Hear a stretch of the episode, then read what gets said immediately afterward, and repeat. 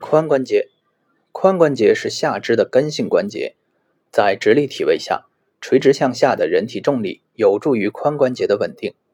髋关节是股骨和位于髋骨上的髋臼所形成的球窝关节，是人体躯干与下肢的连接枢纽，是人体进行活动的重要关节部位之一。由于人体重力线垂直向下，而下肢承重力线于髋关节处发生转折后才迎合人体重力线。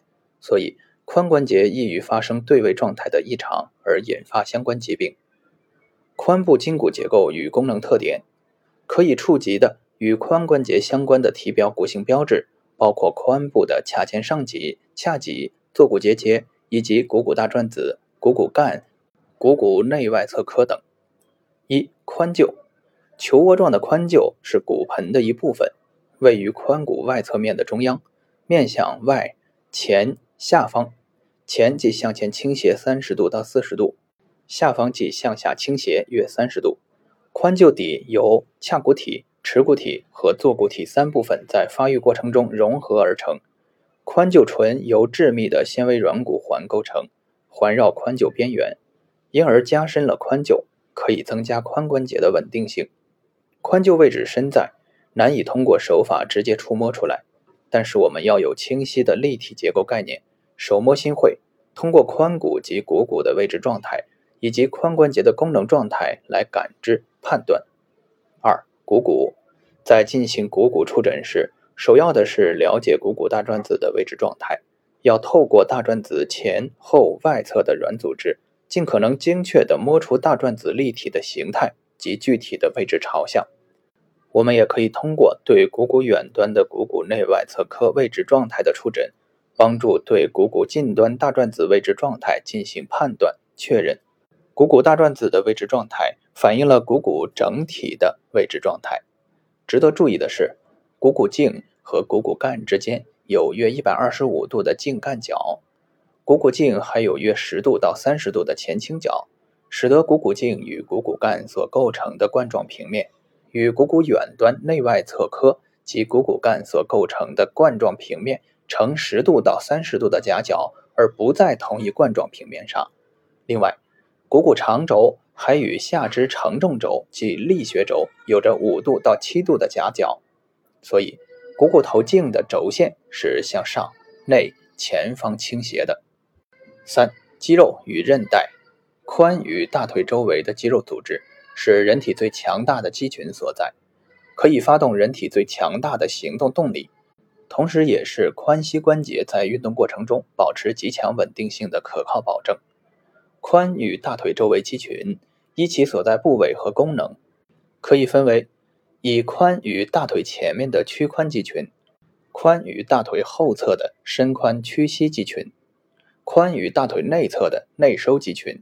以及髋与大腿外侧的外展肌群，髋与大腿前面的屈髋肌群有髂腰肌、股直肌、缝匠肌、耻骨肌、阔筋膜张肌等；髋与大腿后侧的伸髋屈膝肌群有臀大肌、股二头肌、半腱肌、半膜肌、股二头肌长头、大收肌、臀中肌、臀小肌后部等；髋与大腿内侧的内收肌群有大收肌、耻骨肌。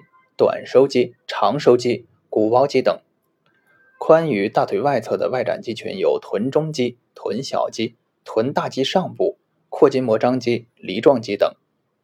除此以外，从功能上分，还有髋关节的旋转肌、内旋肌群有臀小肌和臀中肌前部肌束等；外旋肌群有臀大肌、臀中肌、臀小肌、梨状肌、髂腰肌、缝匠肌等。值得注意的是。髋关节内外旋转肌的决策会随着同一块肌肉在髋关节运动过程中其前后位置状态的不同而发生转变。在神经系统支配下，强大的髋与大腿周围肌群的伸缩构成了人体行动的首要动力。肌群伸缩，拉动相关骨结构进行以关节为原点的杠杆运动，达成了人体的行动过程。功能相反或相似的肌群之间的拮抗与协同，是人体力学结构达成平衡的基础。如同人体其他部位的软硬结构间关系一样，髋关节周围软组织两端所附着的骨结构的位置状态，与髋关节周围肌纤维、肌筋膜张力大小及肌肉拉力线方向有着直接且密切的关系。髋关节运动的效率即与此密切相关。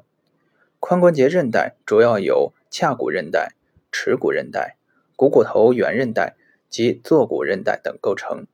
髂骨韧带和耻骨韧带都是沿顺时针方向围绕股骨颈卷曲。所以在髋关节进行伸展运动时，韧带会绷紧在股骨颈上，限制股骨的后伸运动。尤其是髂骨韧带的前束会极度伸展，而在屈髋时，所有韧带都将松弛，髋关节处于不稳定状态。股骨内旋时，髋关节后面的坐骨韧带紧绷，前面的髂骨韧带和尺骨韧带松弛；股骨外旋时，髋关节前面的髂骨韧带。和尺骨韧带紧绷，而后面的坐骨韧带松弛。股骨头韧带在髋关节力学作用上影响很小，主要起股骨头血供的作用。在髋关节内收时，股骨头凹向髋臼窝的顶部方向移动，这是使股骨头韧带完全绷紧的唯一位置。在位于大腿前内侧面上三分之一的部位有股三角，由腹股沟韧带、长收肌。和缝降肌围成，其内有下肢重要的股动脉、股神经和股静脉形成的血管神经束通过。四、髋关节神经支配，支配髋关节的神经主要来源于腰丛和底丛，主要有四条。臂孔神经来自幺二到幺四前肢神经纤维，股神经来自幺二到幺四，是腰丛各支中最粗者。臀上神经。幺四到底一神经前支组成，及坐骨神经幺四到底二神经组成。五、股骨头血供，为股骨头提供血液供应的动脉以旋骨内侧动脉为主，由股动脉的重要分支旋骨内外侧动脉吻合所形成的囊外动脉环所发出的前后内外四组颈声动脉，为股骨头提供了百分之七十的血供。尤其是外颈声动脉，管径粗，走行恒定，是营养股骨头的最重要动脉。除此以外，闭孔动脉所发出的股骨头韧带动脉为股骨头提供少量血供。股深动脉所发出的股骨滋养动脉也为股骨头提供血供。髋关节活动度检查，当髋关节发生病变时，其承载与活动功能会受到直接影响。故其行走时的步态会有明显异常，因疼痛而导致的跛行常见。髋关节的主动与被动活动度检查是判断髋关节结构与功能正常与否的直接指标。在髋关节的生理活动方面，有几个特性我们需要了解。整体而言，被动活动的范围总是会大于主动活动的范围。髋关节的屈曲与伸展范围大小与骨盆和膝关节中心的位置状态直接相关。髋关节的外展活动通常是双侧关节对称性的外展，而非单纯的单侧髋关节外展活动。髋关节的活动度异常主要表现在屈曲受限、内外旋转受限以及内收外展受限等方面。由于髋关节感觉和运动功能异常与相关周围神经功能状态密切相关，感觉与支配髋关节运动的脊神经由腰椎和骶椎发出，所以。对全腰椎及骶椎序列、曲度及其结构与功能状态的检查，也是髋关节检查的重要配套部分，应加以重视。髋关节力学结构紊乱的特点及类型，基于徒手正骨疗法的作用特点与适用范围，我们在这里不讨论发育不良性、感染性、代谢性及恶性侵蚀性等徒手正骨非适应性髋部疾病，因此。下面所涉及的髋关节生物力学紊乱，以股骨近端的股骨头与髋臼物理性对合不良，以及髋关节及相应软硬结构应力异常为主要讨论对象。临床常见的髋关节错位有髋臼位置异常、股骨头位置异常、髋臼和股骨头两者的位置同时发生异常等三大类型。一、髋臼位置异常。本节内容在第七章已经有所涉及。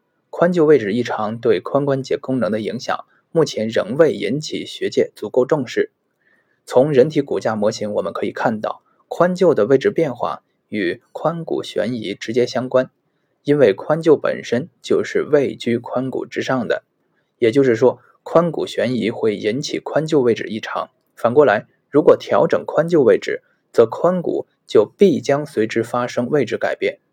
临床上，髋臼位置的变化可能表现为髋臼向后移位、髋臼向前移位、髋臼向内移位、髋臼向外移位、髋臼的综合性移位。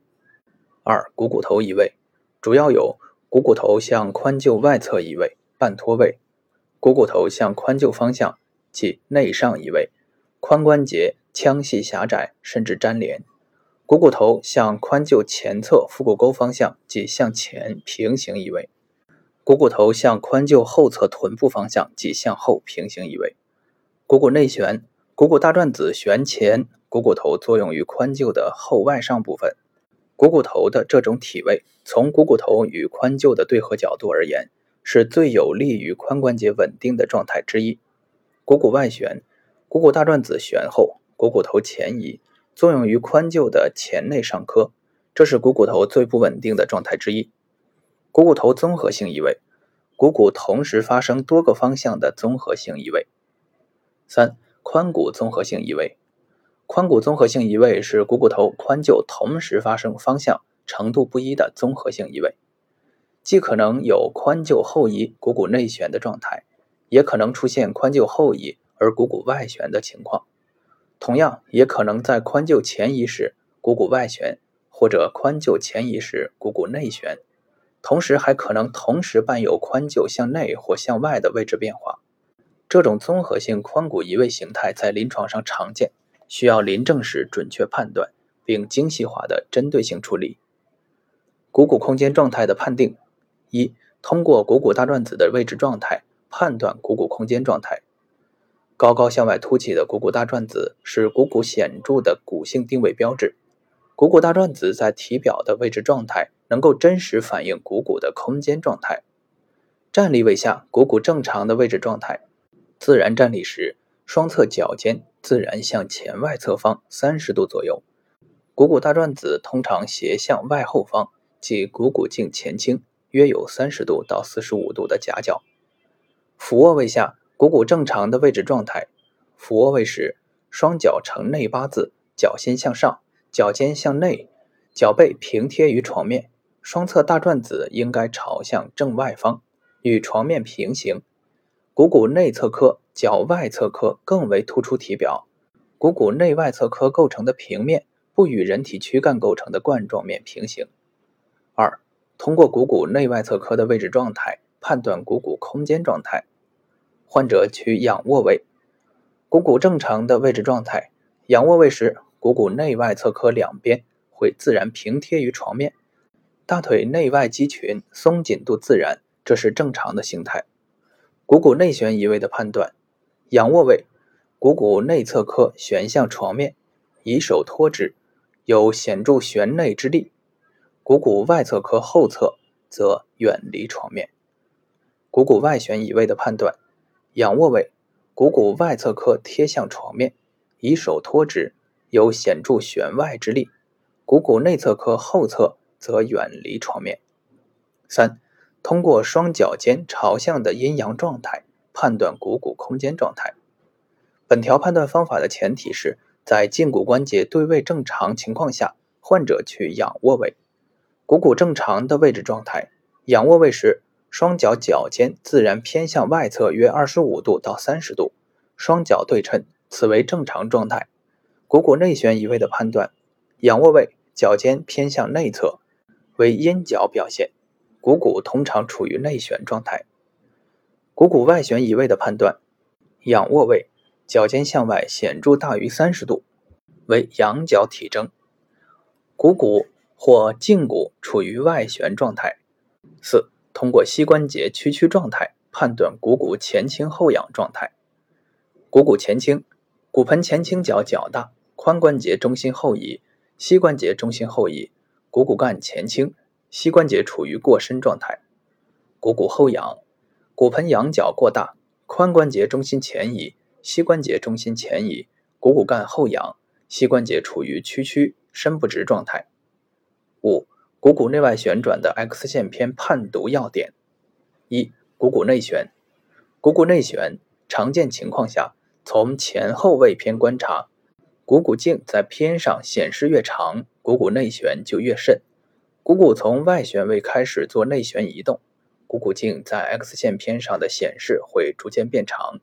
股骨大转子向大腿外侧突出的最高点，股骨头茎干平面与躯体冠状面平行时。